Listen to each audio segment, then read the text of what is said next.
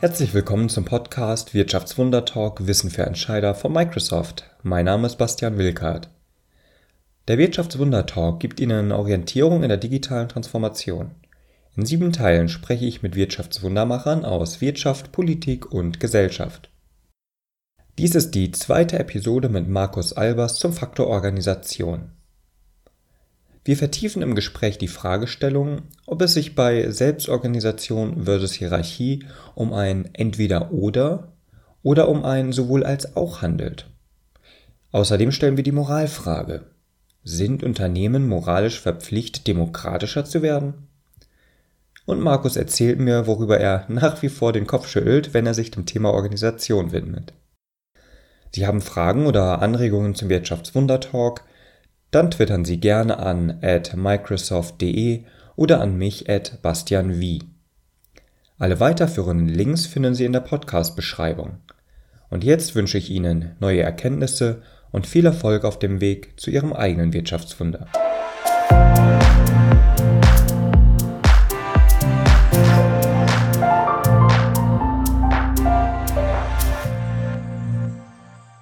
Ich würde gern nochmal zum Thema Technologie so ein bisschen gehen. Ähm, digitale Transformation als einen Begriff hattest du genannt.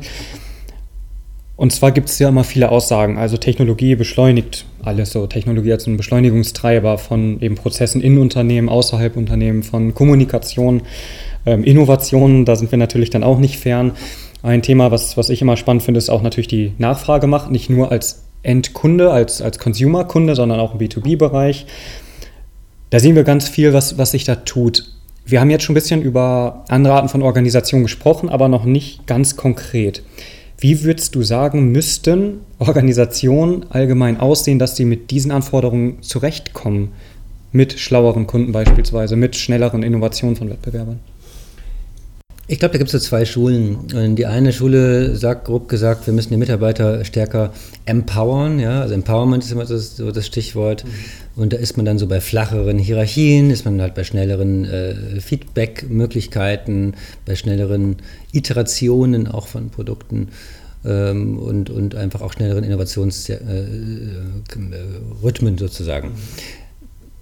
Und die andere Schule sagt halt, naja, eigentlich ist der Gedanke schon falsch, dass man Mitarbeiter empowern müsste, weil das dann ja heißt, dass irgendjemand, der die Macht hat, ein bisschen was von der Macht abgibt. Und man muss eigentlich, muss man es halt ganz, äh, ganz grundsätzlich so machen, dass es äh, de facto eigentlich kein, keine Chefs ähm, mehr gibt. Da gibt es jetzt auch so ein Buch, falls mal jemand jetzt noch was anderes nachlesen möchte. Das äh, heißt Reinventing Organizations von Frederic Laloux. Das ist gerade so ganz en vogue. Und da werden eben verschiedene und auch ganz konkrete Unternehmen beschrieben, die das so machen, ja, also wo es eigentlich keine Chefs mehr gibt, sondern wo die Mitarbeiter sich selber organisieren, ohne dass das jetzt basisdemokratisch wäre. Also es führt jetzt zu weit zu sagen, wie genau, ähm, aber da gibt es Wege und es gibt auch ganz konkrete Beispiele und eben nicht nur von irgendwelchen Internet-Startups, sondern von durchaus großen, äh, großen Konzernen bei Lalou, sein Buch selbst habe ich nicht ganz durchgelesen, nur mal einen Vortrag von ihm gesehen. Er spricht ja auch von verschiedenen, verbessere mich da gerne, Formen von Organisationen. Ich glaube, er orientiert sich an Spiral Dynamics. Und ich habe den Eindruck gehabt, dass diese Teal Organization, so als diese, ich möchte den Begriff eigentlich gar nicht nennen, aber als diese Endstufe von Organisation, ein bisschen dargestellt wird als, das ist das richtige Modell. Da habe ich immer so ein bisschen die Schwierigkeiten, weil wenn ich mir dann wieder die Unternehmen anschaue, in denen ich auch mal unterwegs war ähm, oder auch gearbeitet habe, dann hätte ich das Gefühl, jedes Unternehmen ist irgendwie anders, das hat andere Anforderungen. In dem einen Fall ist Selbstorganisation extrem hilfreich, wenn es um ganz frisches, ich sag's mal, Kreativproblem geht. In dem anderen Fall geht es einfach darum, etwas effizient durchzuführen. Ähm, und da macht das, vielleicht wenn es moralisch doof klingt, aber auch mal Sinn, so militärisch zu sagen, erst A, dann B, dann C, jetzt zieht das mal eben durch, fertig. Wie siehst du das? Differenziert. habe ich, hab ich mir gedacht. Es ist schwierig. Nein, es, also ich, und, und ich habe keine einfache Antwort. Also es ist, es ist echt kompliziert. Ähm, und ich merke, ehrlich gesagt, ich bin ja jetzt seit inzwischen äh, sechs Jahren auch Unternehmer. Also ich habe meine eigene Firma, bin auch Chef und muss dann halt so ganz konkret auch immer entscheiden, ja, wie hierarchisch machen wir es jetzt oder eben nicht. Also sage ich, was gemacht wird oder frage ich die Leute, ob sie mir, mir sagen, wie es gemacht wird. Und wenn man es dann eben selber mal tun muss, wird es dann erstens sehr viel konkreter, aber dann aber auch zugleich nicht unbedingt einfacher. Also ich kann jetzt mal so aus eigener Erfahrung äh, berichten, dass die Versuchung, zumindest als Chef, dann doch einfach mal zu sagen, komm, so machen wir es jetzt mal, doch groß ist. Nicht so sehr, weil man das jetzt ständig sagen möchte als Chef, sondern weil natürlich in der Regel auch Mitarbeiter irgendeine Form von Orientierung schon suchen. Ja, also man muss ja ein Ziel zumindest sagen können und auch sehr konkret sagen können, damit ähm, ein, ein, ein, ein, Mitarbeiter oder eine Mitarbeiterin auch erkennen kann, habe ich jetzt eigentlich meine Arbeit gemacht, ja? Also was, was wollen wir denn hier eigentlich? Und das ist natürlich schon etwas, wo ich persönlich zumindest noch keinen Ausweg entdeckt habe, als dass das halt eine Person mhm. und in der Regel wird es halt irgendein Eigentümer oder ein Vorgesetzter sein, ähm, diesen, diesen Fixpunkt vorgibt. Dann aber zu sagen, der Weg dahin, wie dieses Ziel erreicht wird, da gibt es halt mehr Freiheit, es ist uns zunehmend egal, wann und wo die Arbeit gemacht wird. Überrascht mich, ja, das sind so Dinge, die kann man dann schon sagen. Mal vielleicht weg von Lalu, aber Thema Selbstorganisation, ähm, vielleicht Selbststeuerung, Empowerment, da nehme ich auch oft wahr, dass, ja, dass das nicht nur als der einzige Weg ist zurzeit, ähm, erfolgreich zu sein als Organisation, sondern auch irgendwie der richtige Weg, der auch irgendwie moralisch richtig ist. Da fällt mir so das Stichwort Unternehmensdemokratie ein. Demokratie eigentlich das wichtigste Gut, glaube ich, in unserer Gesellschaft hier in Deutschland, wo der Ansatz ja auch ist, diese Ansätze in die Unternehmen zu übertragen. Und da höre ich dann Stichworte wie, sollte Demokratie und Mitbestimmung im Unternehmen Grundrecht sein und so weiter und viele, viele Diskussionen. Und in meinen Augen ist da oft sehr viel ähm, moralische Erklärung dahinter. Siehst du das auch so, ähm, dass da versucht wird, viel moralisch zu argumentieren? Das ist quasi, dass die vielleicht Manager oder die Führungskräfte sind einfach bisher nicht gut und die müssen einfach besser werden und zum Beispiel Unternehmensdemokratie ist dann Vehikel. Oder glaubst du, ähm, ich nehme das falsch wahr mit der Moral? Nee, also ähm, das nimmst du, glaube ich, ganz richtig wahr. Und um es noch äh, schlimmer zu machen, es wird dann auch äh, schnell ganz spirituell. Ähm, und das ist natürlich das, wo, und das ist sicher Geschmackssache, ja, und auch eine Typfrage. Mhm. Aber das ist, wo sich dann mir auch gern die Nackenhaare aufstellen. Das mag ich halt nicht. Ich finde es also nichts zu suchen. Und also wer ein spiritueller Mensch sein möchte, äh, soll das gerne sein. Ich bin es eher nicht. Mhm. Aber ich finde, das hat jetzt wenig, eigentlich nichts zu suchen in, in irgendwelchen Arbeitsorganisationstheorien. Und das Moralisierende dann bitte auch nicht.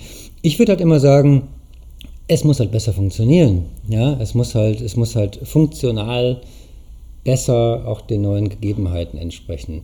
Und ich glaube, da, unabhängig von der Frage, ob das jetzt Selbstorganisation ist und zu welchem äh, Grad, hat sich ja schon was verändert durch die Technologie vor allem.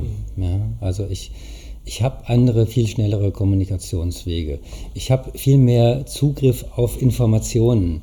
Ähm, ich äh, ich habe einfach nicht mehr dieses, dieses Herrschaftswissen, ja, das, das früher in irgendwelchen Aktenordnern im, im Chefzimmer saß. Und das braucht dann schon eine neue Managementstrategie. Ja, ob das nun die ist des Loslassens, ähm, würde ich eben auch ein Fragezeichen dahinter setzen weil wiederum, und ich glaube, also das, das habe ich in eigener Erfahrung so erlebt, aber andere vielleicht auch schon, dass man dann schnell auch so ein ähm, Entscheidungsvakuum schafft, wo sich alle fragen, ja, was, äh, was, was denn jetzt? Ja? Wo, wo geht es denn jetzt weiter und wer entscheidet denn jetzt mal? Ähm, ich will sagen, nein, ich glaube nicht, dass Selbstorganisation per se besser oder moralisch richtiger wäre. Es ist sicherlich bis zu einem gewissen Grad auch einfach die neueste Sau, die durchs Dorf getrieben wird. Ja, und so ist es ja auch mit Managementliteratur. Es ist halt immer irgendwas in Mode. Das ist jetzt gerade in Mode. Was daran aber eben spannend ist, sind so die Treiber. Also warum ist es in Mode? Und das finde ich halt spannend. Also das eine ist ein technologischer Treiber, das zweite sind, glaube ich, so demografische Treiber. Also du hast einen Fachkräftemangel, du hast immer weniger gut ausgebildete junge Leute, die mit aber sehr klaren und teilweise sicherlich überspitzten Vorstellungen ins äh, Arbeitsleben kommen die sich das aber leisten können, ja, weil es halt so wenige von ihnen sind und da müssen die Arbeitgeber dann irgendwie drauf äh, reagieren. Und was ich eben auch spannend finde, darüber wird, glaube ich, auch so ein bisschen zu wenig gesprochen, ist halt das andere Ende der Demografie. Wir werden ja alle immer älter und arbeiten noch mal länger. Und ich glaube, die Frage, wie jemand arbeiten möchte, der dann ab 65 oder ab 70 immer noch aktiv ist, ähm, die müssen wir uns auch stellen. Wie ist da so der aktuelle Stand? Was nimmst du da zurzeit wahr, demografisch betrachtet? 60 ähm, plus, 65 plus. Wie aktiv oder wie hoch sind da die Interessen, noch weiterhin irgendwas beruflich zu machen? Wie ist es zurzeit? Naja, also mein Gefühl ist, also weiß ich nicht, äh, 60 ist das neue 70 und so, also die Leute sind ja noch fit, die wollen alle auch noch was machen. Ähm, man muss realistisch sagen, ähm, so mit, mit, äh, mit der Altersvorsorge äh, und eben dem immer äh, zunehmenden Lebensalter, was ja schön ist, müssen sie halt auch immer länger arbeiten. Aber viele wollen halt auch. Aber sie wollen dann eben ganz bestimmt nicht mehr in das immer gleiche Büro gehen, den immer gleichen Trott erleben, ja, und immer sozusagen so, so sehr, doch sehr fremdbestimmt arbeiten. Also da gibt es, glaube ich, ein großes Freiheitsbedürfnis, ebenso wie es eben am anderen Ende der Demografie bei den jungen Leuten auch ein großes Freiheitsbedürfnis gibt. Und in der Klammer sind die Unternehmen gerade. Ja? Und da sitzen halt die HR-Abteilungen und sagen, wir müssen was anderes machen. Und dann sind da die IT-Abteilungen und sagen, ja, wir haben auch schon so ein paar Tools, aber ich weiß nicht genau, die werden ja nicht richtig eingesetzt. Ja? Und dann kommen die Büroplaner und sagen, naja, stimmt, wir müssten eigentlich das Büro auch mal umbauen, dann wird es vielleicht kollaborativer, aber wie denn jetzt genau? Und das ist was, was ich ganz, ganz, ganz viel sehe bei sehr vielen deutschen Unternehmen, dass man so erkannt hat, wir müssen was machen. Aber erstens weiß man noch nicht so ganz genau was. Und diese drei Silos, wie ich immer sage, also HR und Kultur auf der einen Seite, IT auf der zweiten Seite und dann eben die Büroplanung ähm, auf der dritten Seite, ähm, Facility Management, die reden dann auch zu wenig miteinander. Und da, ähm, da glaube ich, muss man was gegen tun. Wie kommen denn diese Silos dann von der Erkenntnis, da, da müssen wir eigentlich was machen, wir müssen da weiterkommen, wahrscheinlich auch im Team geht das nur zusammen. Wie kommt man denn dann ins gemeinsame Reden oder dann auch ins Handeln? Einfacher Weg wäre ja zu sagen, irgendwie tatsächlich, wie du gerade sagtest, kommen wir holen uns aber die besten Tools, die sind halt gerade so am Markt, nutzen ja auch andere. Andere Alternative wäre, sich Hilfe von extern zu holen, vielleicht eben tatsächlich als Berater. Wie ähm, arbeiten da Unternehmen, wie kommen die zusammen aus diesen Silos? Naja, wenn sie es schaffen, äh, die Silos selber zu überwinden, würde ich sagen, äh, klasse.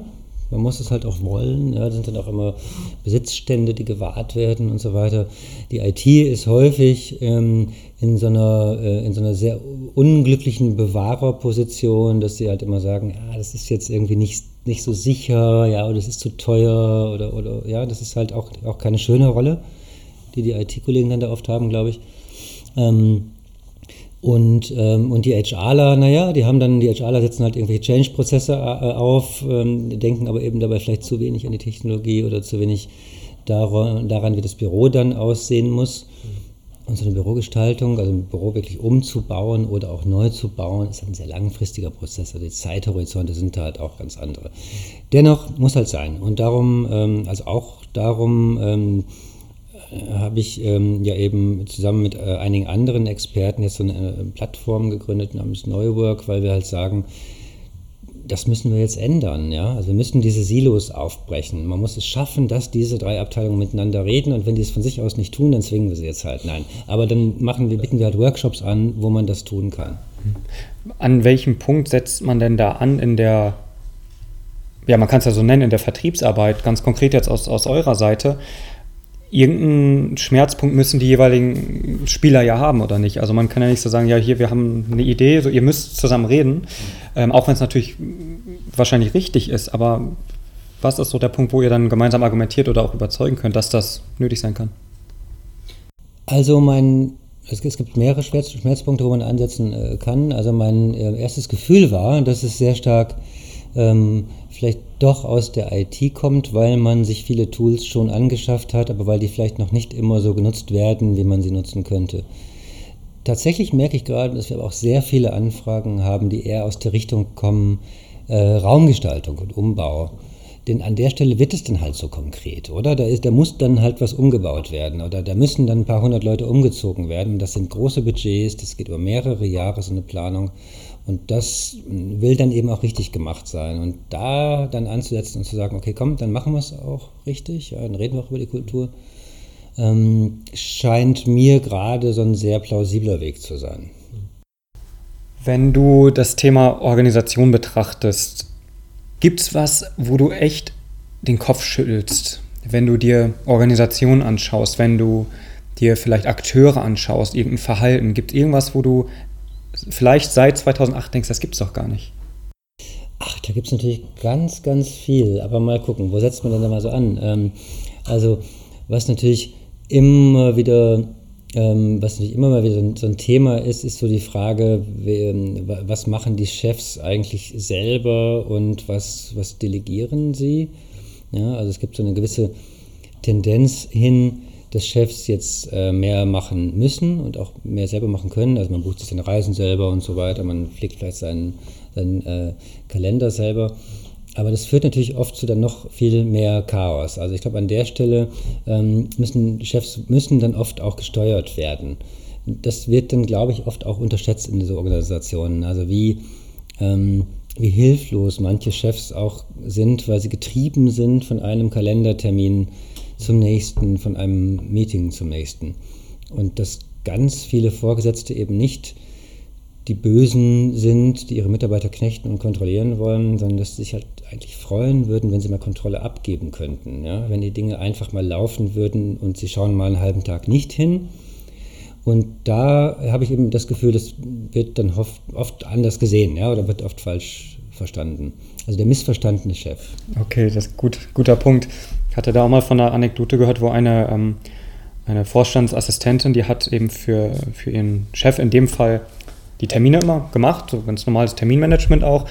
Und sie hat dann ab und an mal einen zweistündigen Blocker auch drin, aber tatsächlich war gar keiner dahinter. Also eben, das war in diesem Fall ein Er. Er dachte dann, ah, gleich den nächsten Termin, setzt sich dann hin und so weiter, Ort ist alles da, aber es ist halt nichts. Und erst hat ihn das irritiert, aber im Nachhinein war echt so, er meinte, das ist eigentlich so der Wahnsinn gewesen im Alltag, weil sonst er selbst wird sich nie diese Zeit nehmen, in dem Fall, um zu reflektieren, um auch mal vielleicht um sich Gedanken zu machen zu einer Entscheidung, nicht nur schnell zu entscheiden. Und das geht ja vielleicht auch so ein bisschen nochmal auch in die Richtung. Ne? Markus, Thema Organisation. Wir haben, glaube ich, uns vieles mal angeschaut, über einiges gesprochen. Ich danke dir erstmal für die Zeit und für deine, fürs Teilen deiner Erfahrung. Danke. Danke dir, hat Spaß gemacht.